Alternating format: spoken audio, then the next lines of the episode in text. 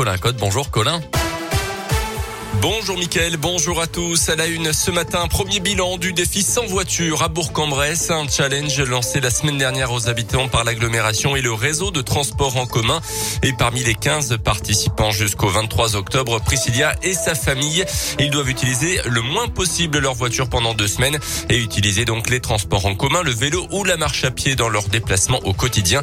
Nous avions interrogé Priscilla au début de l'aventure jeudi dernier et elle prévoyait d'emprunter le bus pour les trajets à l'école avec les enfants et le vélo pour aller au boulot. À mi-parcours, elle dresse un bilan contrasté. On l'écoute.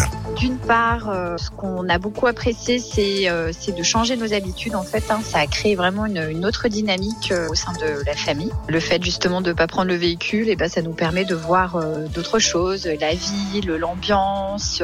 et à l'inverse, par contre, il y a des moments où c'est un petit peu plus compliqué. je pense notamment le matin. C'est un peu la course pour emmener les enfants à l'école, et c'est le bus souvent qui est en retard. Ou alors nous, c'est une mise en place qui est pas simple parce que bah il y a des habitudes qui sont ancrées et qu'il faut anticiper en fait quand on change de son mode de locomotion. Faut anticiper les choses, c'est différent. Pour l'instant, on est toujours motivé, on a toujours envie de continuer euh, l'aventure. Rendez-vous la semaine prochaine pour le bilan euh, final de ce défi sans voiture.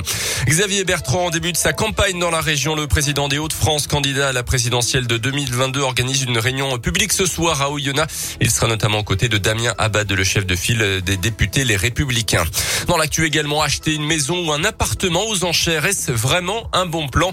Dans la région lyonnaise. Un couple a acheté cet été une maison aux enchères à un million d'euros. Problème, l'ancien propriétaire refuse de quitter les lieux. Des démarches ont été entreprises pour expulser celui qui squatte depuis le mois d'août, mais pour le moment, la préfecture n'a pas donné suite.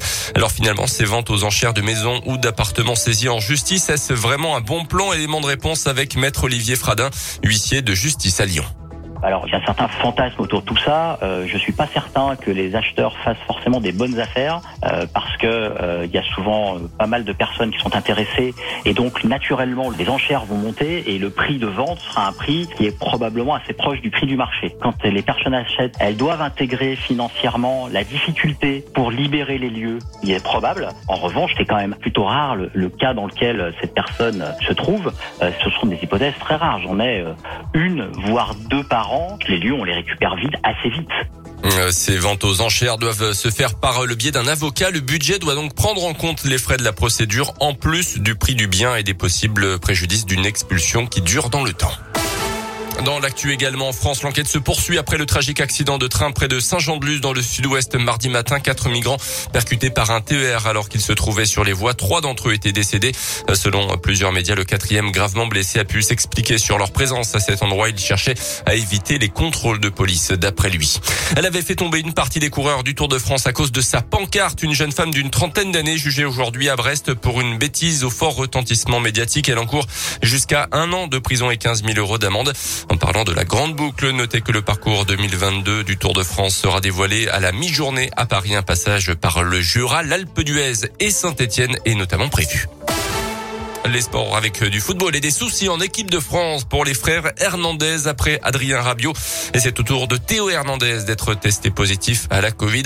Euh, son frère Lucas pourrait bien passer, lui, par la case prison en Espagne. La justice madrilène a ordonné son incarcération dans le cadre d'une enquête pour violence conjugale. Il a rendez-vous la semaine prochaine euh, devant le tribunal de Madrid et a déjà fait appel. Merci beaucoup Colin. Le prochain scoop info.